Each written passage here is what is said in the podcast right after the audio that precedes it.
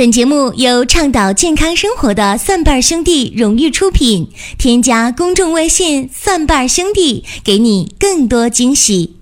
欢迎大家继续的关注收听“求医不折腾”的寻宝国医。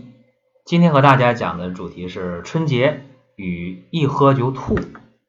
这个话题大家觉得哎呦很应景，因为正在饱受着春节。啊，这个被劝酒的这个苦恼当中，甚至有的人有感而发，哎呦，真的啊，今天喝了就吐了，很遭罪，很难受。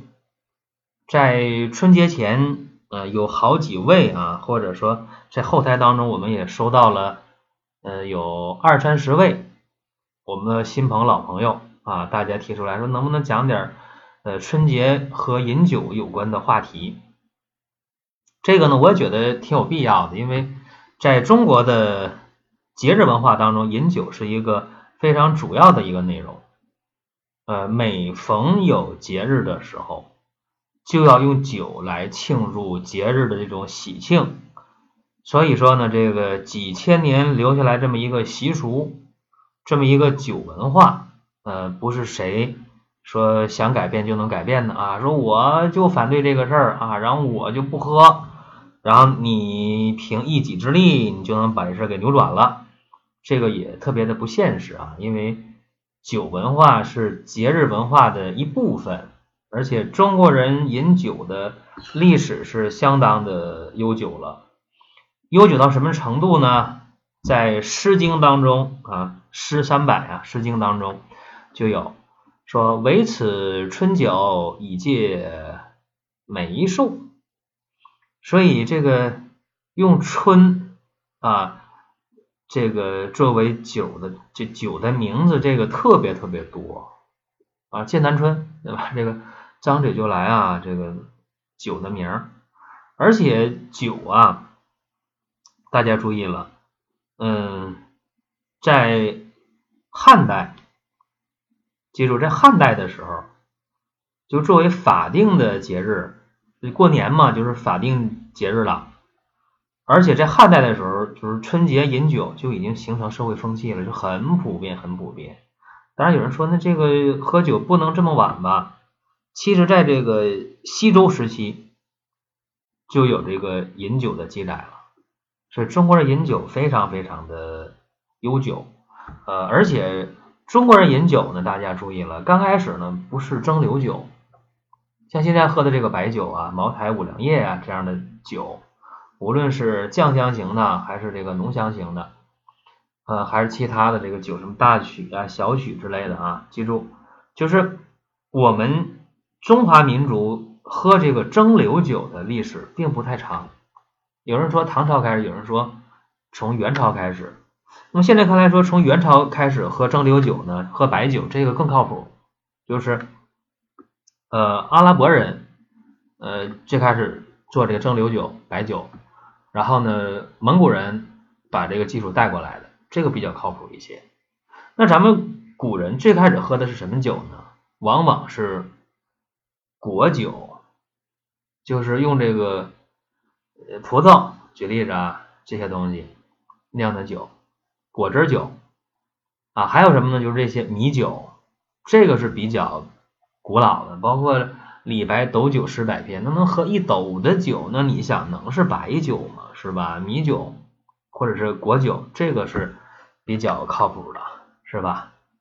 那么咱且不说这个事儿啊，就是咱们中国人喝这个酒，你无论是除夕之夜饮这个分岁酒，就是两新年旧年在这分开了，除夕之夜啊喝这个分岁酒啊，或者是在这个。春节啊，这正月初一喝的新年酒啊，无论喝哪一种酒，喝多了都是伤害。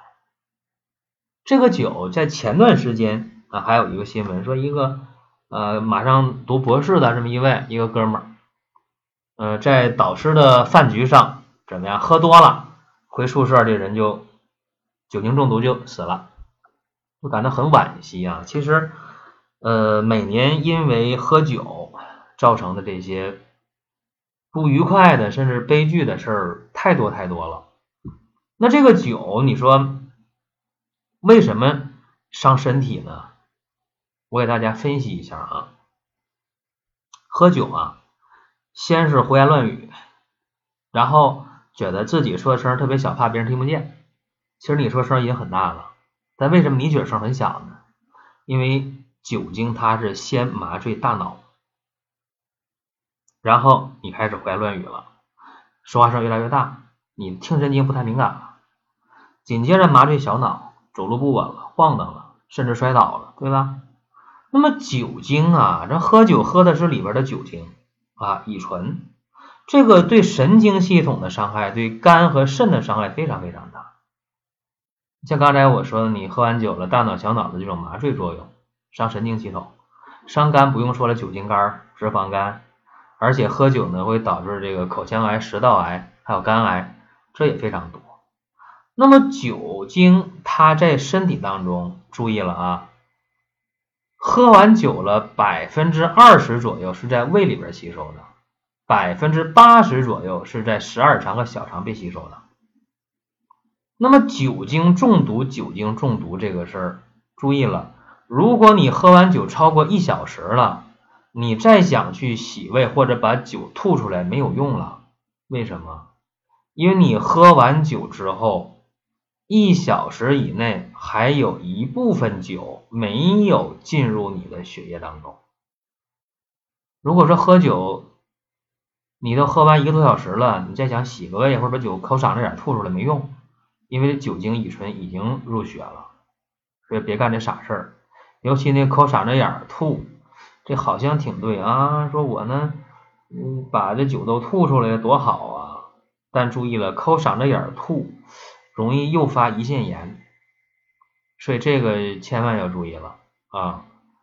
但是喝酒之后呢，有几个事儿却值得提倡。一个就喝完酒之后呢，可以唱歌啊。你唱歌的时候，能把那个酒精呢从你的血液当中给它通过不敢蒸泄代谢出来。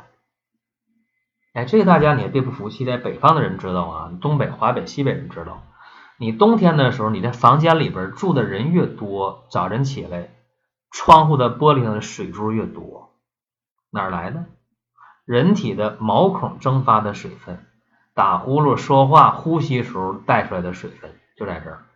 所以说，喝完酒了，唱唱歌，多说点话有好处，能减轻醉酒的症状，哎，把这酒精给它挥发出来。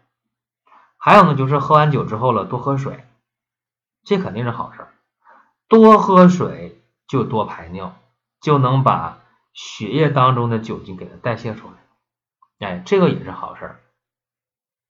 那这样的话，还不如说是在喝酒之前或者喝酒的过程中，你做点有意义的事儿。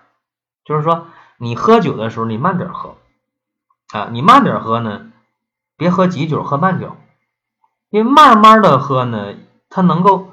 控制你血当中酒精浓度，让你醉酒的程度不至于过重，醉酒不至于来的太早啊！如果你喝酒很急的话，一下子大量酒精入血，一下子伤人了。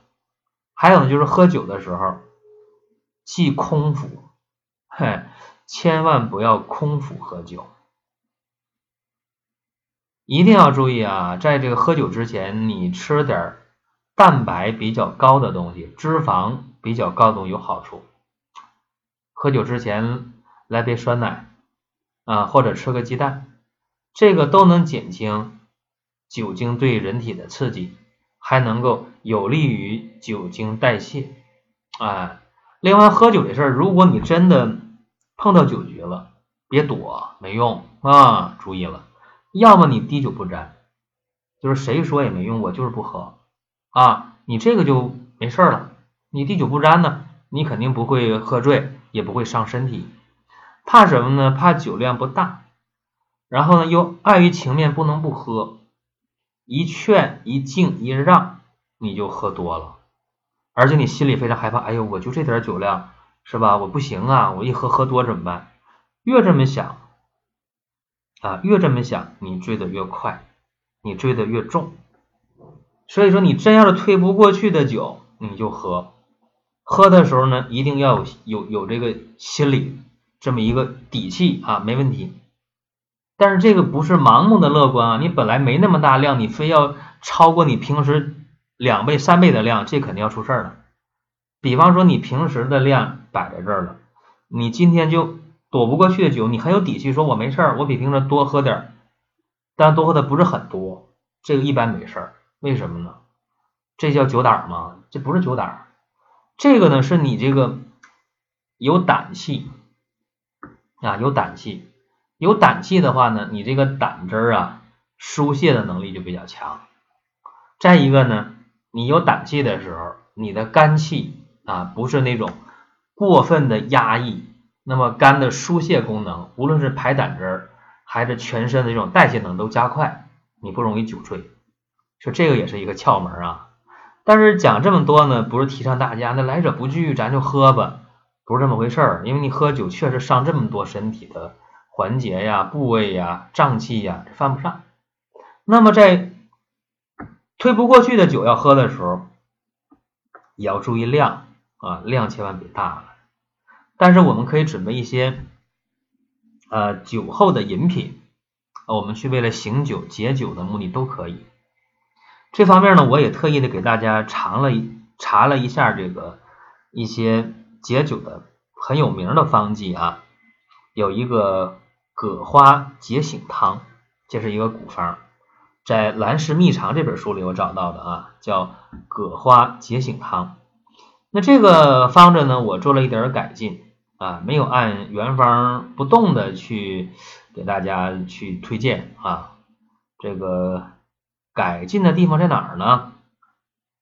是这样，我给大家说一下啊，这个葛花解醒汤我这么改的，呃，用乌梅啊，乌梅用多少呢？十克，这是我的一个添加的这么一个成分啊。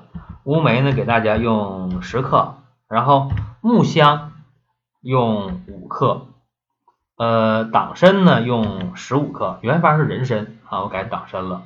然后猪苓啊，还有茯苓各五克，橘皮呢我用的量是十克，白术呢是十克。